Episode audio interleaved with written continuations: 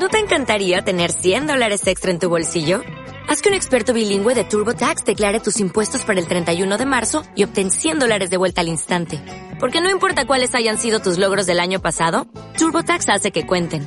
Obtén 100 dólares de vuelta y tus impuestos con 100% de precisión. Solo con Intuit TurboTax.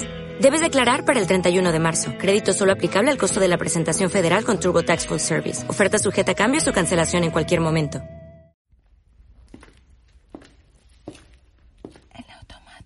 Bienvenidos al episodio número 25 en automático. Ustedes ya me conocen.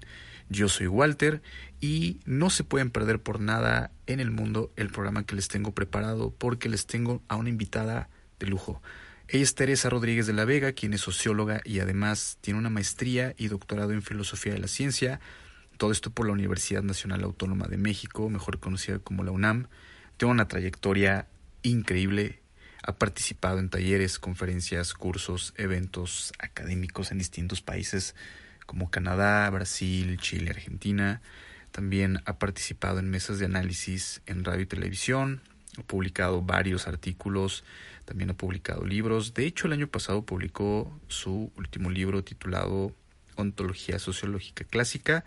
Tendrá que llevarme un buen rato de este episodio para hablar de todo lo que ha hecho Teresa Así que no se pueden perder por nada este programa porque se puso muy interesante. Hablamos sobre la génesis de los problemas sociales, qué es la sociología, de qué va, para qué sirve, eh, en dónde estamos parados. Así que pónganse cómodos y disfruten de la charla con Teresa Rodríguez de la Vega. Eh, sí, bueno, primero muchísimas gracias a ti por, por la invitación. Un honor estar acá contigo y felicidades por, por eh, la labor de difusión de contenidos que haces.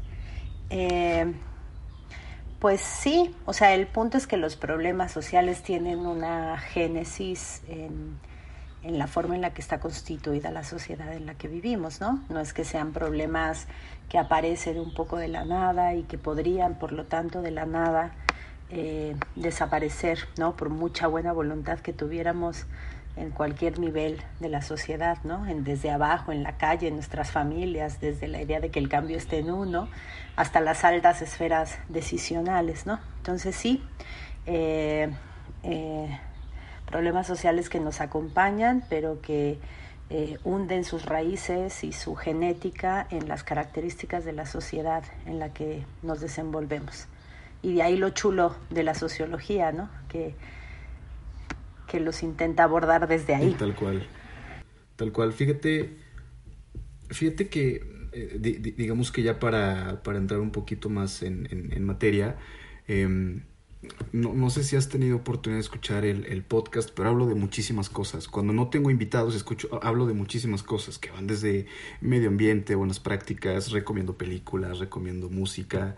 Este, pero también está esta otra parte como un poquito de empezar a, generar conciencia, ¿no? Eh, hablar sobre las noticias, eh, problemas que, que, que, hay allá afuera, ¿no? Entonces, digamos que vamos por partes, eh, y como dices, desde el, desde el principio, para la gente que está escuchando esto y que no sabe qué es la sociología, ¿qué es la sociología? Mira, yo en mis clases de teoría social en la facultad suelo eh, recibir a los estudiantes de primer ingreso en primer semestre con, con, teorías clásicas y después me los vuelvo a encontrar en materias de mitad de la carrera, de sociologías más contemporáneas, y después me los suelo encontrar a final de la carrera en algunas optativas. ¿no?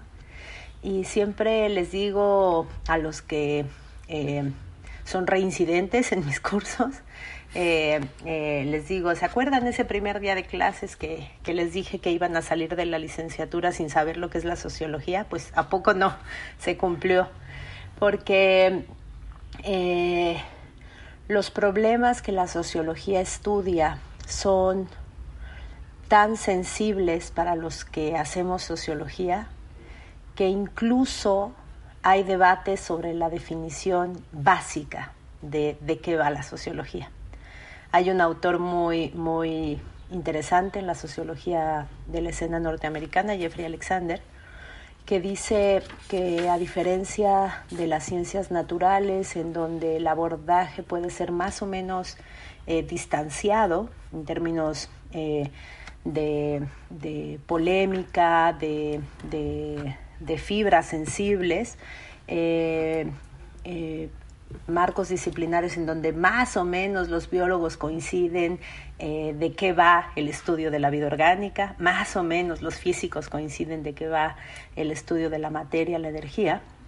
Los sociólogos no coincidimos ni siquiera más o menos de qué va el estudio de la sociedad. Y eso tiene que ver porque la forma en la que respondamos eso eh, compromete visiones de lo que son la sociedad y son visiones en disputa, ¿no? Entonces, si tú me preguntas para mí qué es la sociología, yo creo que la sociología es un eh, pulmón crítico de la sociedad. Eh, en la que nos desenvolvemos. ¿no? Entonces, ¿de qué va la sociología? Yo me gusta regresar al momento fundacional en el que la sociología se institucionalizó en las universidades europeas, siendo la autoconciencia del mundo moderno. ¿no? Eh, se funda paralelamente a otra disciplina, eh, también de sello europeo, la antropología, ¿no?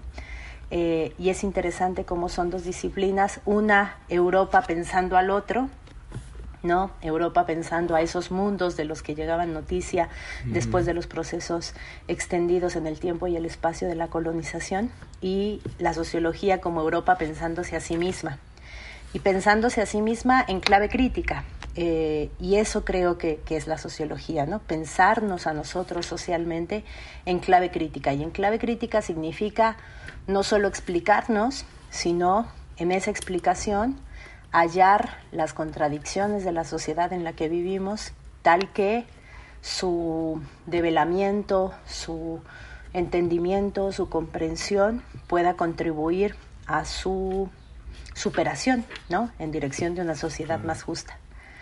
Eh, creo... Nunca, nunca había escuchado... Ah, no, sigue, sigue, sigue. nunca había escuchado esto de autoconciencia del mundo moderno y la verdad se me hace un término bien padre, o sea, ¿no? Como... Y, esta, e, esta, clave crítica de la que mencionabas, que, que justamente te, te decía, creo que hay muchas cosas que no entendemos o que no logramos entender y que precisamente por eso siguen ahí, ¿no? Entonces, se me hace bien interesante. No, te digo, nunca lo había escuchado y está bien padre. Y aparte lo que dijiste, el pulmón de la sociedad, se me hizo bien, bien, hasta como poético. es que mira, si tú piensas, eh, la sociología se, se, funda disciplinarmente como eh, como actividad, como empresa de pensamiento diferente a otras en las universidades europeas del siglo XIX, ¿no? de finales del siglo XIX. ¿Qué es lo que había antes? Había mucha reflexión sobre la sociedad, por supuesto, ¿no? Hay mucha filosofía social, ¿no? Previa. Exactamente, estaba la filosofía. Exacto. ¿Cuál es la diferencia entre la sociología de un Durkheim, de un Weber, después de la obra de un Marx que la sociología reclamó como clásica, o de una Rosa Luxemburg, de esos eh, autores eh, de finales del siglo XIX, eh, es, segunda mitad del siglo XIX, primera del XX, y que los diferencia de la filosofía social. Pues se deja de hablar de naturaleza humana, la filosofía, la, la, sociología deja de pensarse, deja de pensar qué somos en tanto humanos y empieza a pensar qué somos en tanto sociedad moderna. Eh, eh, y entonces es una autoconciencia históricamente situada. Ya no se habla si tú piensas en Rousseau, en Montesquieu o, en Hobbes para la tradición eh, inglesa, ¿no? son autores que están pensando, incluso si nos retrotraemos en Occidente hacia Grecia, ¿no? Son autores que, pensadores y pensadoras que están pensando en el ser humano, en su naturaleza y en cómo esa naturaleza se congrega en, lo social, ¿no? Eh, la sociología nace pensando la sociedad moderna, no el ser humano, la sociedad moderna determinada por cortes históricos muy precisos, ¿no? Eh, y en ese sentido, cuando, cuando digo problemas que todavía no entendemos, eh, híjole, es que son problemas de muy largo aliento y además son problemas muy fundantes, ¿sabes? O sea, eh, yo sí creo que hemos avanzado mucho en entender por lo menos la estructura eh, que genera los problemas sociales que enfrentamos. Si bien los problemas surgen, se reproducen, crecen, se vuelven dramáticos, ¿no? y vamos un poquito atrás de ellos en la investigación empírica, yo sí creo que teóricamente hemos ya desde hace tiempo encontrado eh, como relatos y narrativas explicativas que nos hacen eh, decir cuál es la genética de la gran mayoría de los problemas. Si pensamos en el medio ambiente, por ejemplo, ¿no? si pensamos en la migración, pensemos en un conjunto, en un, en un censo de problemas verdaderamente acuciantes, ¿no? esos que nos, que nos quitan el sueño y que si no lo hacen deberían hacerlo, ¿no? Eh, el problema de la mujer, ¿no? De la violencia contra la mujer, el problema de la de la eh, agraviante desigualdad social de nuestras eh, sociedades. Eh, todos esos problemas hunden en última instancia sus raíces en el modelo de reproducción económica en el que habitamos, ¿no? Y ese está bastante explicado. Evidentemente hay que actualizar nuestras formas de explicar el capital y sus maneras de reproducción, ¿no? Pero, pero yo sí creo y soy una confiada de que la sociología eh, ha, hecho muy poderosas herramientas metodológicas y teóricas que han encontrado y develado los mecanismos básicos que, que, dan origen a la gran mayoría de los problemas. Y entonces, eh, un poco la pregunta es, ¿y por qué no nos vamos a la base de los problemas? ¿No? O sea, ¿por qué no en, si ya más o menos la tenemos? Híjole, pues ese es como, como el balance que nos toca hacer a las generaciones de, finales del siglo XX y principios del XXI, ¿no? Eh, nos vamos atrás en la historia y este momento que te digo del nacimiento de la sociología era un momento en el que todo estaba a discusión en términos sociales, todo. Yo hoy día me encuentro en espacios de debate en lo que si estamos discutiendo es eh, si la democracia formal, si el capitalismo con rostro amable y verde, si... Y, yo me regreso a finales del siglo XIX y ahí estaba en disputa el modelo civilizatorio, ¿sabes? O sea, no estaba dicho que el modelo capitalista era perenne, se iba a quedar. Y yo veo con, con nostalgia eso, eh, con nostalgia y con envidia, como tú dices, ¿no? Porque de pronto siento que ya hace tiempo la sociología está, o sea, como que eh, se intenta acorralar a las ciencias sociales a la gestión de, lo que tenemos. Y hace rato que, la máquina y este pulmón reflexivo del que te hablo eh, dejó de respirar profundo, ¿sabes? O sea, de meter mucho aire para decir, híjole, y si cambiamos de rumbo, yo, está saturando poco. Ándale, está saturando poco. Está saturando apenas lo elemental para mantener las funciones básicas, ¿no? Entonces, em, pero yo, yo a eso le apuesto y además veo en la vocación de estudiar sociología y la veo porque la gran fortuna de dar en primeros semestres de la licenciatura es que te encuentras con eso que hizo a los chavos, a las chavas, a les chaves, este, eh, decidir estudiar sociología, ¿sabes? O sea, decir, yo quiero, y siempre es una vocación muy radical. Por radical no quiero decir ultra, este, no. Eh, quiero decir muy radical en términos de que quieren cambiar las cosas y las quieren cambiar de raíz, ¿sabes? No quieren hacer una gestión de las cosas.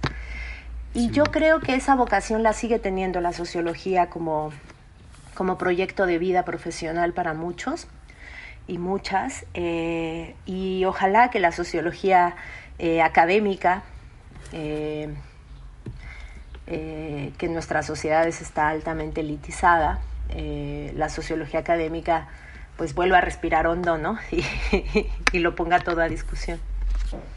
Justo, justo quería preguntarte a ti, ¿cómo es que surge tu interés por la sociología? O sea, ¿qué, ¿Qué fue lo que viste? ¿Qué fue lo que llamó tu atención del entorno en donde creciste? ¿Fue, fue algún libro? O sea, ¿qué, ¿qué vio Teresa? ¿Qué escuchó y dijo, tengo que ser socióloga? Me pasaron dos cosas, porque además eh, yo estudié en el CCH Sur.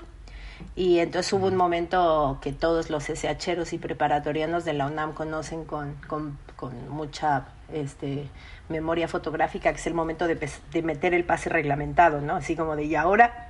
¿Para dónde me voy? Eh, y cuando lo metí puse sociología y química. Así estaba de yo clara en mi vocación. Eh, y, después cuando daba clases en la Universidad Autónoma de la Ciudad de México, un hermosísimo proyecto educativo eh, local, me daba cuenta porque tuvimos serias discusiones pedagógicas al respecto para diseñar los planes de estudio de una nueva universidad. Que eso no era mi caso, ¿no? Que está absolutamente estudiado, que la decisión de qué vas a estudiar es una decisión eh, que eh, es tomada casi accidentalmente, ¿no? Eh, por un profe que te gustó, eh, excepto aquellas historias familiares muy marcadas, ¿no? Que hay profesiones que donde la familia marca mucho, ¿no? Las los las familias y los linajes de médicos, de abogados, de exacto, ¿no? Pero más allá de eso, eh, sociología te juro que no es el caso, ¿no? Más allá o, relaciones internacionales o antropología, o, bueno, más allá de esas disciplinas que tienen como mucho a, linaje familiar en su como uso y costumbre no sé cómo decirlo, eh, las decisiones vocacionales se toman o por un profe que te tocó en la prepa, que dijo cosas así, sabes, un profe, una profa, que tú entrabas a clase diciendo, órale, este señor, esta señora estudió eso. Y a mí eso me pasó con la química. Yo tenía mi maestro Toño Lee, maravilloso de química. Yo dije, yo quiero saber lo que este señor hace. Pero también tuve una maestra Virginia, se llamaba, la recuerdo perfectamente, de Ciencias Políticas y Sociales, de una materia del CCH, que también me enchinaba la piel en cada sesión, ¿no? Esa pasión que ella le ponía lo que hacía y que me hacía disfrutar profundamente. Eh, yo era un estudiante no, no, que no disfrutaba profundamente el aula, ¿eh? pero esa aula, el aula de el laboratorio de química y el salón de ciencias sociales lo disfrutaba mucho. Se complementó en mi generación con algo que no me pasó a mí, sino que nos pasó mucho a muchos y que se tradujo en elecciones vocacionales en esas generaciones, que fue el zapatismo. Eh, yo entré a la prepa en, a finales de 93 entonces, cuando llevaba unos meses en la prepa, llevaba cuatro meses en la prepa, se levantó el EZ en armas. Y como muchos otros, pues me volqué en colectivos universitarios, primero desde la prepa y ya después desde la facultad, a caravanas de apoyo civil al, al EZ. Y, y esa, ese momento, fíjate, para recapitular y hilar con lo que decía hace rato, ese momento para mí en mi biografía fue un momento que me impactó en el sentido de, híjole, como que se está volviendo a poner a discusión todo, ¿no? Se está volviendo a poner a discusión eh, ¿Para dónde vamos? Eh, el proyecto civilizatorio que como país tenemos en una apuesta además que muy rápidamente eh, tocó a otros a otras geografías, a otras latitudes, ¿no? Entonces, eh, como no es una, una, cosa mía nada más, ¿no? y yo viniendo desde un espacio familiar profundamente, no académico, pero muy militante, muy socialmente comprometido, pues creo que, que estudiar sociología fue un poco el resultado de, de todo eso. Fui la primera en mi familia que estudió una cosa social, mis hermanos se habían ido a la biología, a la química, eh, y creo que en mucho tiene que ver este accidente de esta profesora, pero además esta, esta cosa generacional de, del zapatismo que nos pegó pues a todos mis compañeros y compañeras, ¿no? Yo creo que haberlo vivido también, justamente, o sea, sus inicios, eh, el levantamiento ha de haber sido muy padre, o sea, como, como estudiante y más con, con, esa sensibilidad, o sea, y, con esta, eh, pues, profesora que tuviste, ¿no? Que decías que sus clases eran, te querías yo creo que anclar, ¿no? Al salón y querías que fueran sesiones extras, yo me imagino, yo creo que siempre todos tenemos ese profesor. Y y pues nada, digo, o sea, qué, qué, padre que, fue, que fue por ahí. Fíjate que, em, bueno, no sé, yo tengo varios, em, varios camaradas que también se, se, dedican a la antropología social, a algunos sociólogos, otros politólogos, pero justamente tú, tú, tú decías, o sea, de repente se da como esta irrupción de las ciencias sociales en, en México y, y quería preguntarte, o sea, en, en dónde estamos respecto a otros países. Por ejemplo, sociología, ¿no? O sea, ¿cómo nos ven, por ejemplo, no sé, en países como Canadá, como Alemania? No sé, ¿cómo, ¿en dónde estamos? Mira, yo creo que... Eh, tu pregunta puede tener como dos dimensiones. Una es en dónde estamos en términos estrictamente educativo-institucionales, ¿no? En términos de qué tanto nuestros egresados, egresadas, ¿no? Eh, tienen posibilidades de continuar sus, sus formaciones y carreras académicas en, en, articulación con otros espacios. Eh, y la otra dimensión de la pregunta es cómo estamos eh, en relación a otros lugares en términos de la producción eh, sociológica, ¿no? Una, una tiene que ver con cómo nos estamos formando de cara a la posibilidad de que estudiar sociología te permita este, eh, consolidar tu carrera eh, académica, formativa y trayectoria profesional mirando hacia otros lados, y otra tiene que ver con qué, qué lugar tiene la sociología en México, ¿no? En ese pulmón que es la sociología.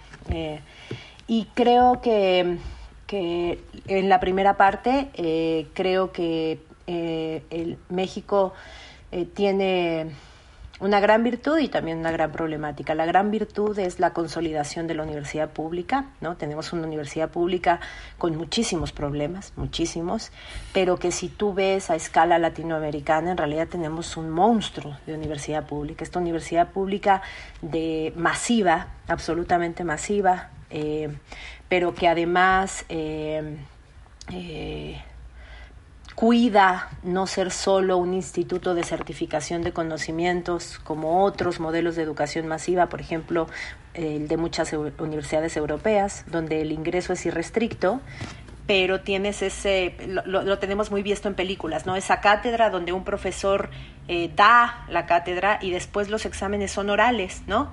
Eh, porque no hay un seguimiento del desarrollo formativo de los estudiantes, ¿no? Eso para mí no es una universidad, es un espacio de difusión de conocimiento y de certificación de conocimientos, porque la gente puede ir a decir universidad certifica con un papel oficial que yo sé esto que digo que sé, pero no hay un espacio formativo, pedagógico, ¿no? No hay un modelo pedagógico que acompañe estos procesos formativos. Y la universidad pública en México es eso. La universidad pública en México es masiva, ¿no? Aunque no es de ingreso irrestricto, porque somos una sociedad profundamente fracturada, ¿no? Eh, y por lo tanto se ha eh, eh, tristemente decidido y optado por, por la meritocracia para entrar a la universidad, pero, pero somos masivos, o sea, la, la, idea de la UNAM ¿no? Eh, es, es, esto, de, de, los salones llenos, las explanadas llenas, los... y a la vez es una universidad en donde hay interacción pedagógica entre su profesorado y el estudiantado. ¿no? El problema es que la universidad es muy atípica en la escena de las de las universidades del interior, ¿no? Eh, que en muchas ocasiones están muy, muy, muy, muy castigadas presupuestalmente y eso se traduce en que están muy, muy castigadas académicamente, ¿no?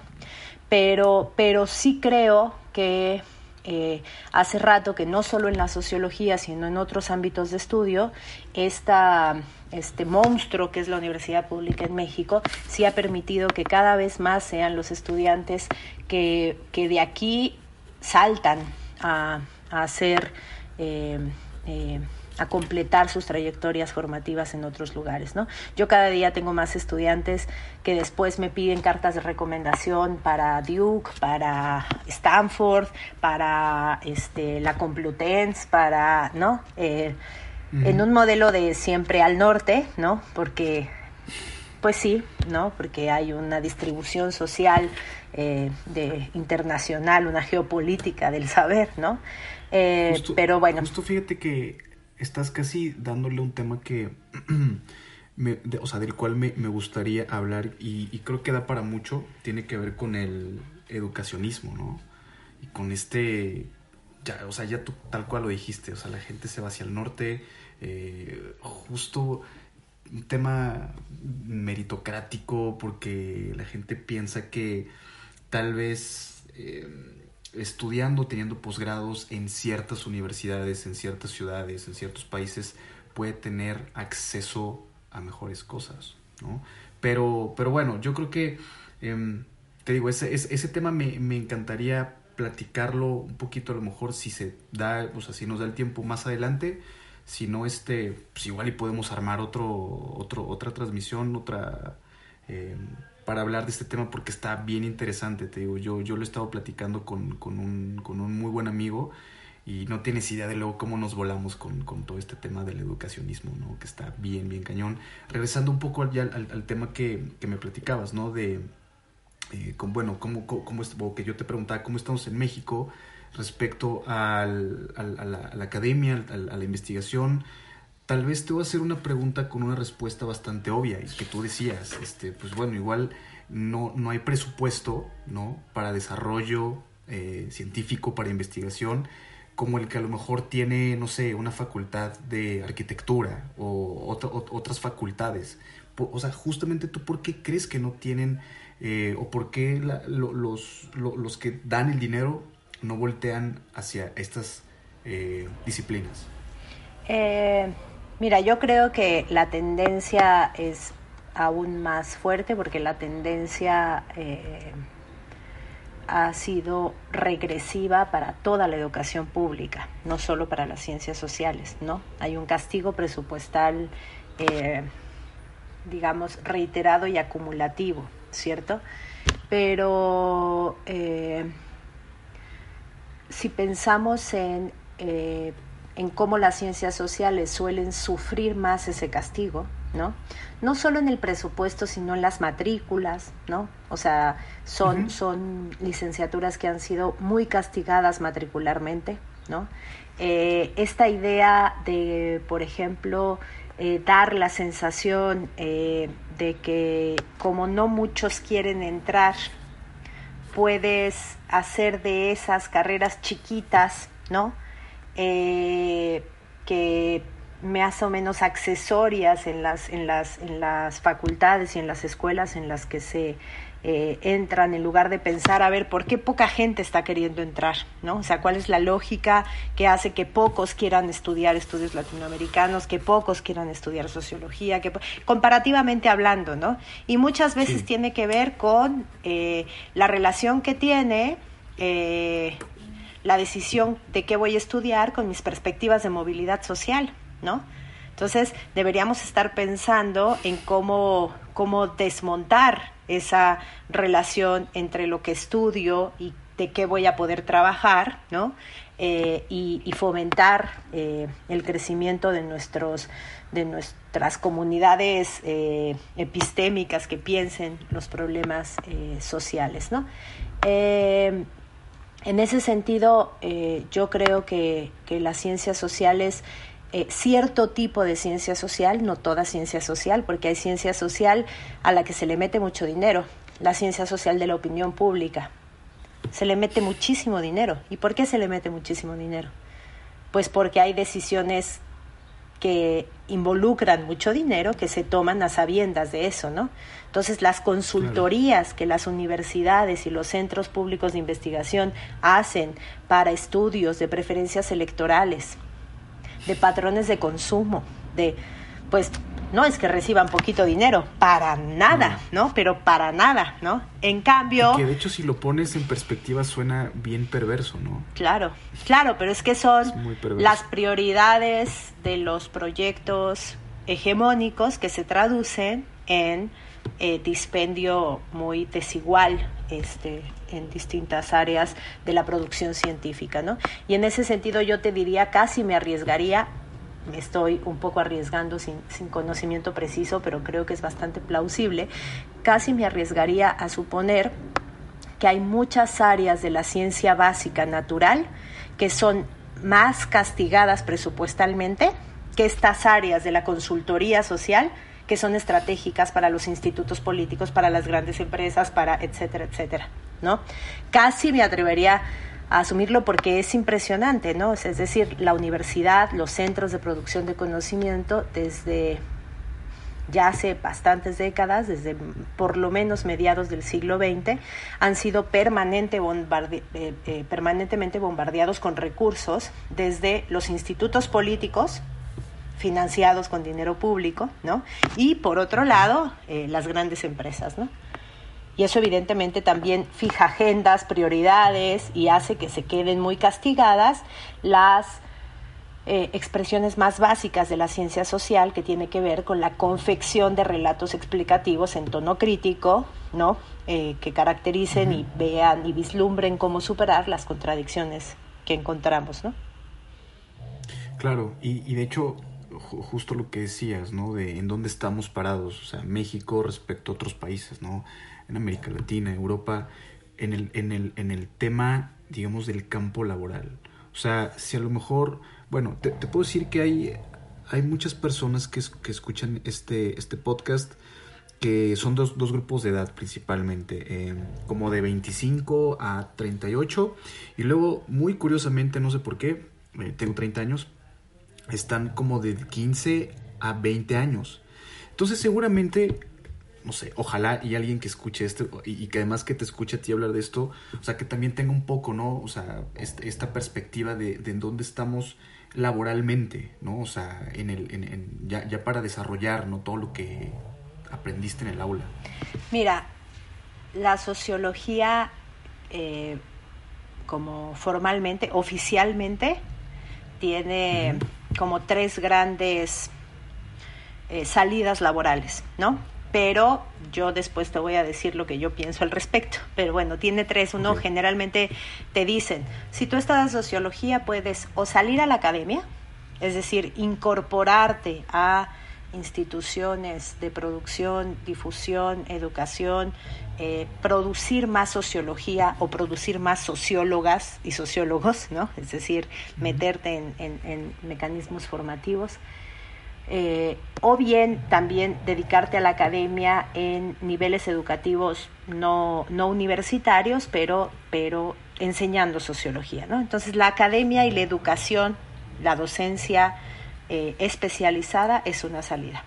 La otra tiene que ver con el sector público, ¿no? es decir, eh, el sector público estatal ¿no? en evaluación de políticas públicas, programas de que, que, requieren gestión de comunidades, ¿no?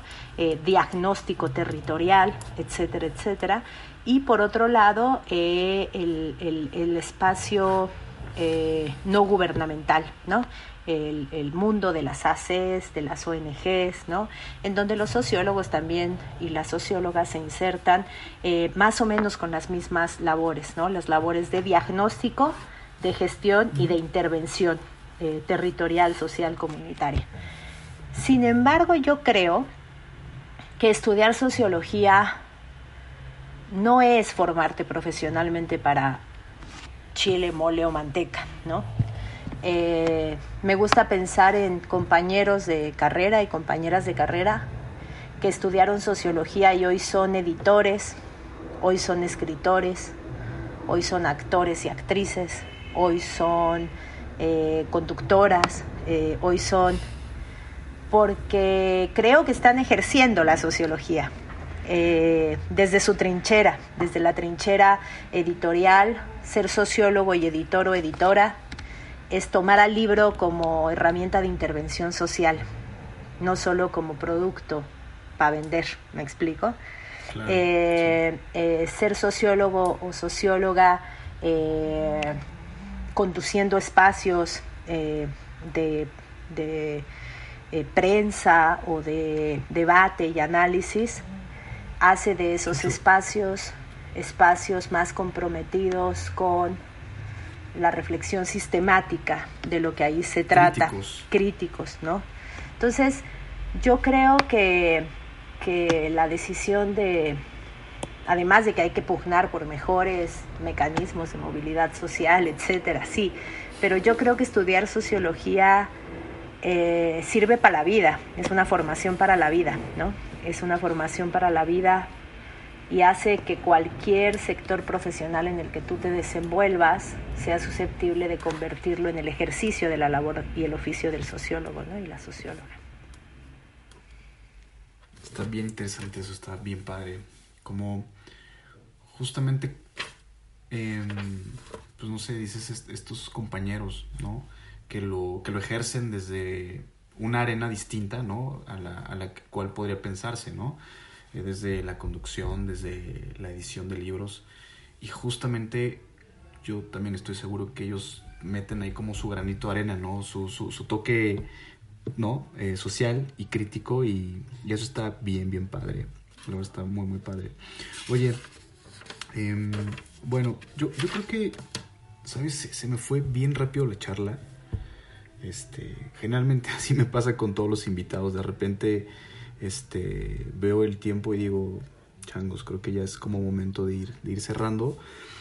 Justo te decía que este tema de la educación, hay muchos temas que creo dan para, para este tipo de, charlas. Ojalá hay, hay oportunidad de, de, que estés en otro programa, en otro episodio, si, si es que tienes, tienes chance, porque pues, me imagino que igual tu agenda anda, anda, anda full, con muchas ocupaciones pero igual sí, sí lo podemos ir, ir agendando después para platicar del, del, tema de la educación, que digo que ahí lo traigo bien, bien clavado, este, y que seguramente tú, tú, tú, tú me, me, dirás este, todo lo que piensas y, y me darás, me, me, darás, no sé, como incluso una revolcada, me dirás, ¿sabes qué? Estás mal, ¿no? Igual y me dices, igual y no estás tan mal. Pero este, oye, ¿qué has estado leyendo últimamente? Ahorita estoy leyendo muchísimas cosas de feminismo fundamentalmente. Llevo ya varios tiempo muy monotomática en el, en el feminismo eh, por eh, los temas del postdoc que me fui a hacer hace año y medio a Italia y que estoy cerrando con ese, ese, eh, ese trayecto. Y, y, por lo demás, pues alguna que otra novela que se me aparece en el camino. ¿Qué libro, qué libro nos recomendarías leer? Eh, ¿En general? Sí, uno que diga, ¿sabes qué? Lo leí apenas y me enganchó, deberían de, leerlo. Híjole, a ver si lo tengo físicamente por aquí. Déjame, déjenme ver. Es que no lo tengo en físico a la mano, pero fíjense, yo, si fuera ustedes, miren, les voy a recomendar una cosa que leí hace poco que a mí me, me cambió la perspectiva de las cosas que se llama Su hogar es el mundo entero y que además está disponible en, en línea. Es una edición libre eh, que hicieron los compañeros de la Brigada para Leer en Libertad. Es una compilación que hizo Oscar de Pablo de textos más o menos inéditos en español de Rosa Luxemburg y Clara Setting. Oye, ¿de qué va?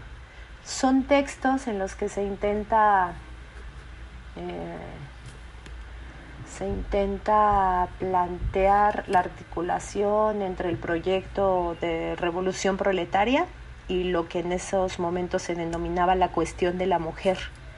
Entonces, cómo la agenda de las mujeres y la liberación de la mujer se inserta en los procesos de liberación de clase, ¿no?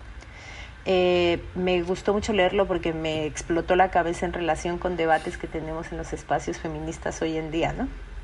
Entonces, como de lo que tengo aquí cerca, porque es de lo que ando dando clases, eso. Y por lo demás, yo les sugeriría, ¿se acuerdan que les decía que veía como con anhelo esa época en la que estaba discusión todo? Yo, si fuera ustedes, me pondría a leer textos de esa época, de cuando todo estaba a discusión, ¿no? Y en ese sentido, no sé, el 18 Brumario de Luis Bonaparte es un texto precioso de Marx, porque además tiene como cierta eh, prosa periodística, ¿sabes? Es un texto que se escribió en vivo, eh, a la luz de los acontecimientos, no es un análisis así eh, con mucha distancia analítica, ¿no? y es bien interesante, o sea, les recomiendo esto ahorita y no otros porque para hilarlo con eso que les contaba, ¿no? O sea, como Qué bonito sería pensar en una escena en la que le entramos a ponerlo todo a discusión. Y la situación lo amerita porque el planeta se nos acaba. Eh, creo que esta pandemia nos lo está diciendo, ¿no? Entonces sí va siendo tiempo de tal vez volver a atrevernos a decir tal vez podemos ir más allá de la simple gestión de, de la debacle, ¿no? Sí, de repensar todo este rollo, sí, tal cual, la, pandemia, bueno, digamos que no, no es culpa de la pandemia, muchos de los males que nos aquejan, pero la pandemia vino como a, ¿no? Este, a exponerlos, o sea, es cuando tienes una herida expuesta, tal cual, creo que pasó y Como dicen, ¿no? el virus dice que le pega más fuerte a los que tienen comorbilidades, ¿no?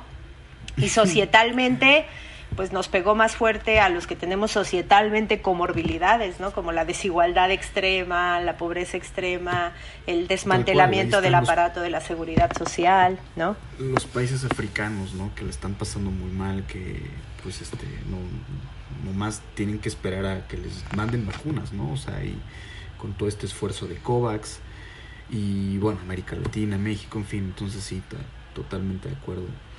Este, oye, ya, ya también como para ir cerrando, ¿a quién, ¿a quién tengo que invitar? ¿A quién me recomendarías invitar a este podcast?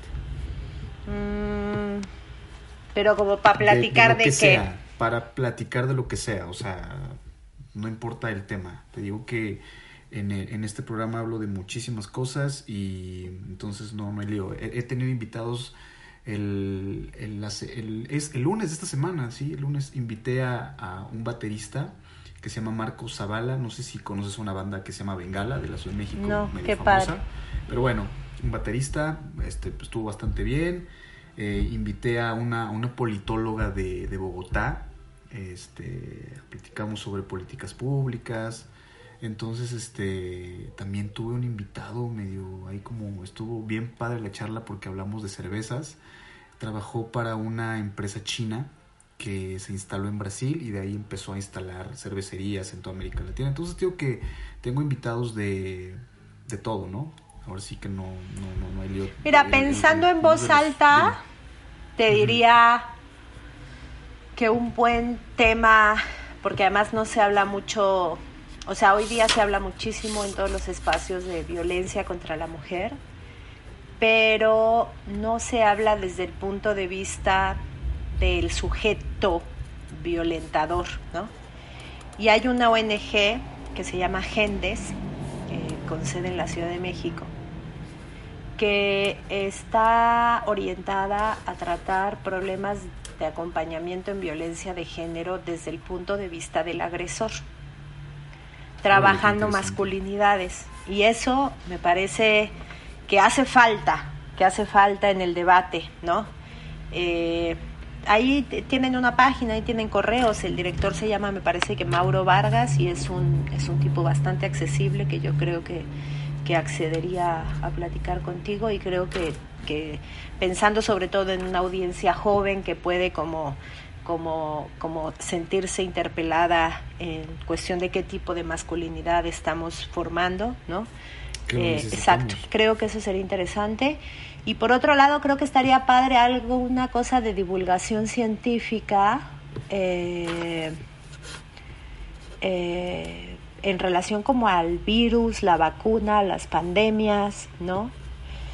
Eh, en la UNAM hay una chava que se llama Tatiana Fiordelicio, bueno, una chava, no, una señora de mi edad que se llama Tatiana Fiordelicio, que está desarrollando un biosensor diagnóstico para el COVID y que se ha enfrentado como que con toda la cosa burocrática de que si la prueba la COFEPRIS para hacer prueba PCR, si no...